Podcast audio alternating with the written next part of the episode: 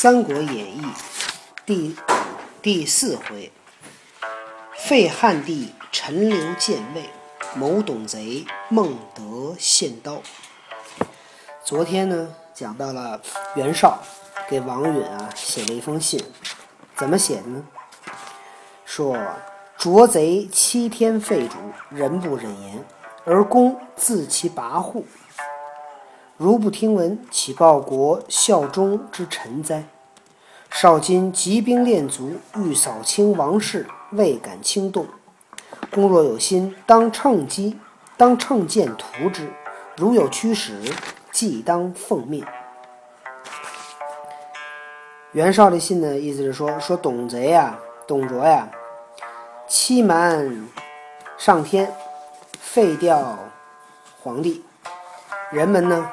都敢怒不敢言，而公就是你说你呢，任其这么跋扈随便，如不听闻，就好像没，就是让跋扈就非常嚣张的样子。说任其跋扈，就你呀，你就让他那么这么嚣张，你也不管。如不听闻，就好像没听着似的。岂报国效忠之臣哉？你这是报效国家、效忠皇帝的大臣吗？我袁绍，我今天啊集结了很多士兵，操练我的士卒，准备呢把王室呢扫清，但是我不敢轻举妄动。你要是有这个心，就趁这个机会啊，咱们图谋他。如果有什么需要用得着我的地儿呢，我肯定得服从你的命令。王允得书，寻思无惧。无忌，王允得了这本这封这个信啊，琢磨琢磨也没办法。一日，于士班阁子内见旧臣俱在，允曰：“今日老夫见将，晚间敢驱众位盗射小卒啊！”一天，在士班阁子，阁子应该指的是内阁，就是离皇帝很近的一些大臣。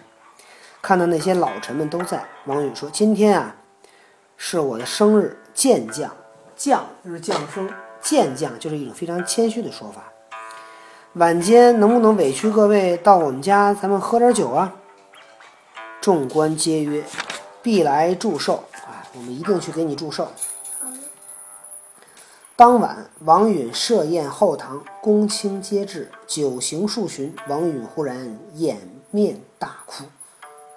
王允在他那个后堂啊，摆下酒宴，这些公卿们都来了，喝了几圈酒，王允突然。挡住了脸，大哭。嗯嗯嗯嗯嗯嗯嗯众官惊问曰：“司徒贵旦何故发悲呀？”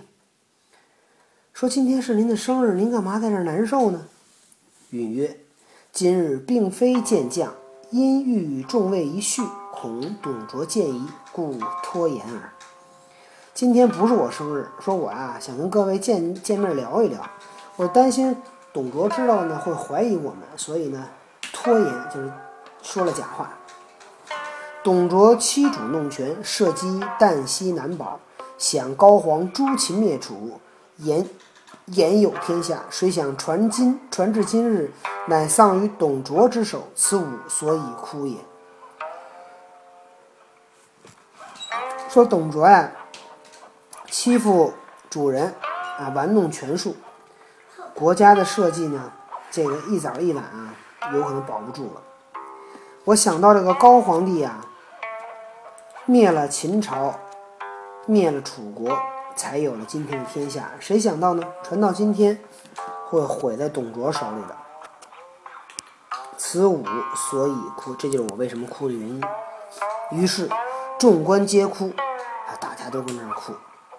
座中一人抚掌大笑曰。满朝公卿夜哭到明，明哭到夜，还能哭死董卓否？允视之，乃骁骑校尉曹操也。允怒曰：“曹操以前才骁骑校尉，后来就当皇帝了。”对，曹曹操没当皇帝啊，哎，曹操是魏王。允怒曰：“王允很生气的说。”汝祖宗亦食禄汉朝，今不思报国而反效耶？你的祖宗也是吃汉朝的粮食，今天不想着报效国家，反跟这儿笑。操曰：“吾非笑别事，笑众位无一计杀董卓耳。操虽不才，愿计断董卓头，悬之都门，以谢天下。”我呀，不笑别的事儿，我就笑你们各位没有一个办法杀董卓。曹操虽然没有什么本事，曹操献刀了，哎，但我呢，愿意把董卓的头砍下，挂在都城的门上，以告谢天下。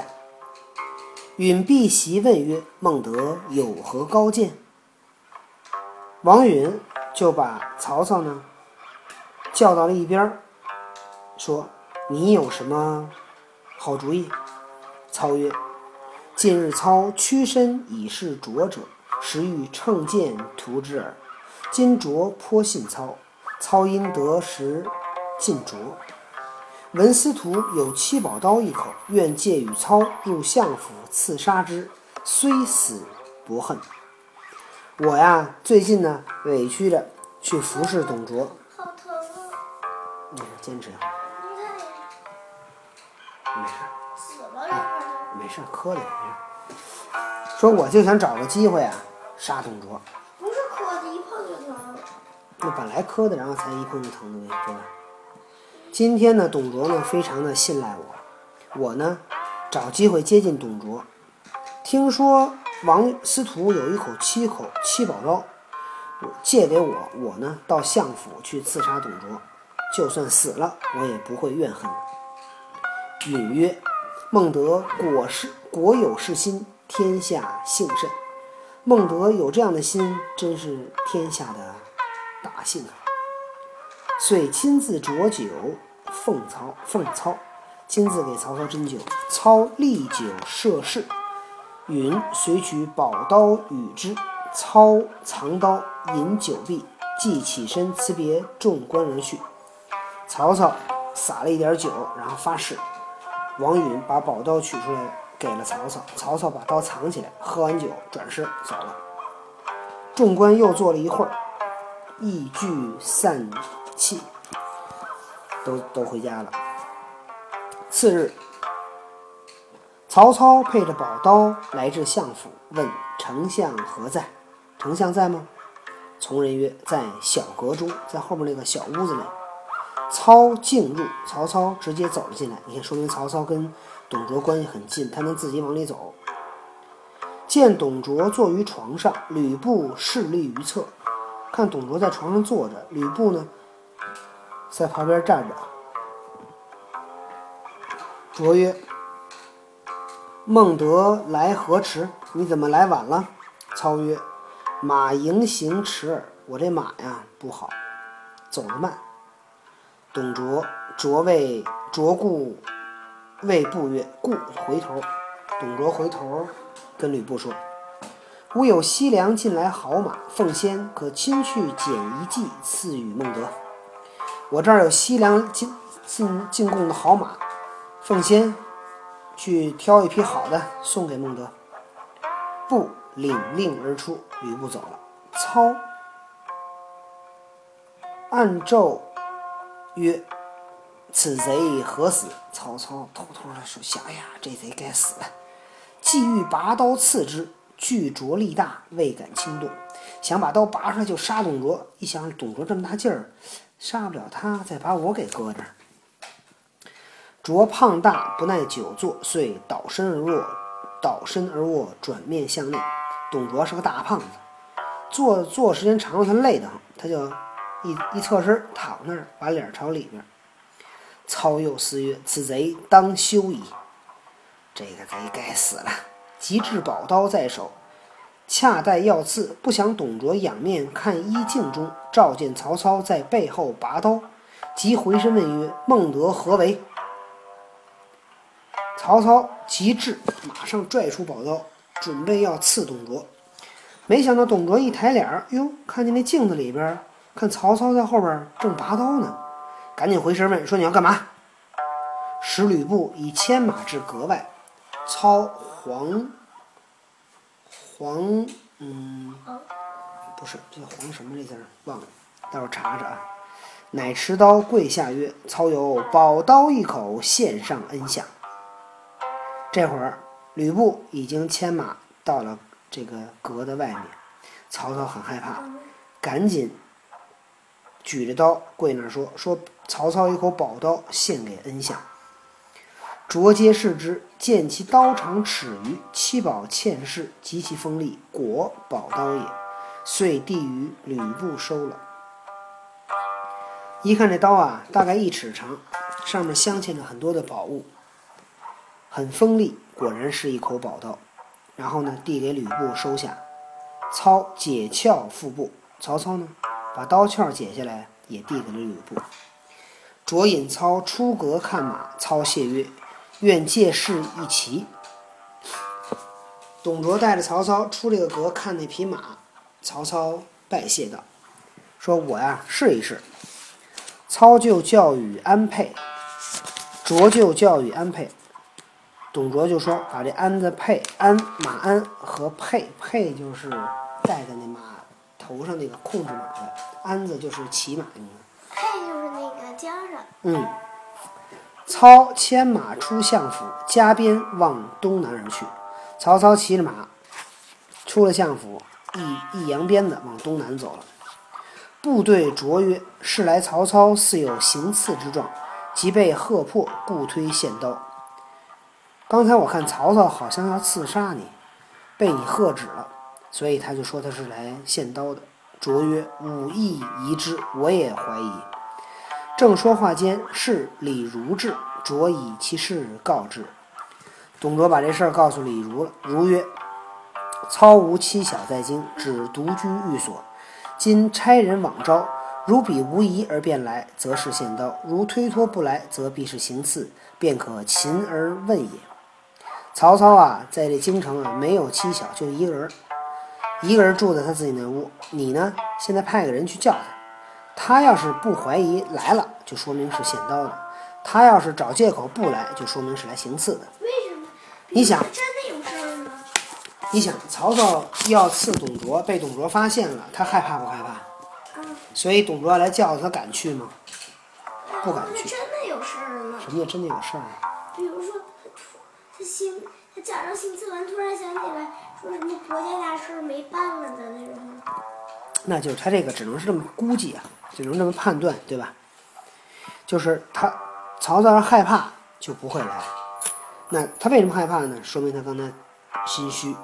曹操不害怕来了，说明曹操刚才没事儿，人就是来献刀的，知道吧？只不过凑巧，你以为是情刺罢了。卓然其说，你看吕董卓对李儒还是挺信得过的。即差狱卒四人往唤操，叫了四个人去叫曹操。去了良久，回报曰：“操不曾回狱，乘马飞出东门。门吏问之，操曰：‘丞相差我有紧急公事，纵马而去矣。’说曹操啊，没回家，骑着马呢，出了东门。门吏门口那个官吏问曹，曹操就说啊：‘说丞相派我有紧急的公事，骑着马就跑了。’如曰：‘曹贼心虚逃窜，行刺无疑矣。’曹操肯定是心虚跑了，肯定是行刺的。卓大怒曰：“我如此重用，反欲害我。我对他这么好，他想害我。”如曰：“此必有同谋者，待拿住曹操，便可知矣。”这个肯定有人跟他一块商量的，抓着曹操就能抓着这人。卓遂令变形文书，画影图形，捉拿曹操。擒献者赏千金，封万户侯；窝藏者。同罪。董卓随即下令颁布文书，画了曹操的样子，要逮曹操。抓住的，稍等。为什么呀？或者画冤的时候。为什么呀？因为冤的时候上课老跟他啊啊，有一次上课的时候，他对着黑板发狂。天哪！那你那发狂，因为他们记事都差了，然后嘛，上面写。红笔不是表扬那个白色笔不是批评，然后把这句说完行吗？然后那个他就写了，他学号十七用红笔写了好多十七，然后白笔把每个人的学号都批评了一遍，把二六都批评了。他连二六都敢批评？啊。那二六没跟他急？二十六想一拳打过去，可是我一拳打过去，他就把我打下讲台了。哎呦天哪！猜我是秦献者，谁要抓了曹操，赏给他千金，封他万户侯；谁要是敢窝藏曹操啊，与曹操同罪。这个呢，讲的就是曹操刺杀曹操刺杀董卓。董卓也嗯哎，然后呢，在明天咱们讲什么呀？明天就该讲捉放曹。谁是捉放曹啊？成功。捉放曹。然后呢，讲的是曹操杀了吕伯奢一家。啊，明天咱们讲这段。欲知后事如何，且听明天再讲。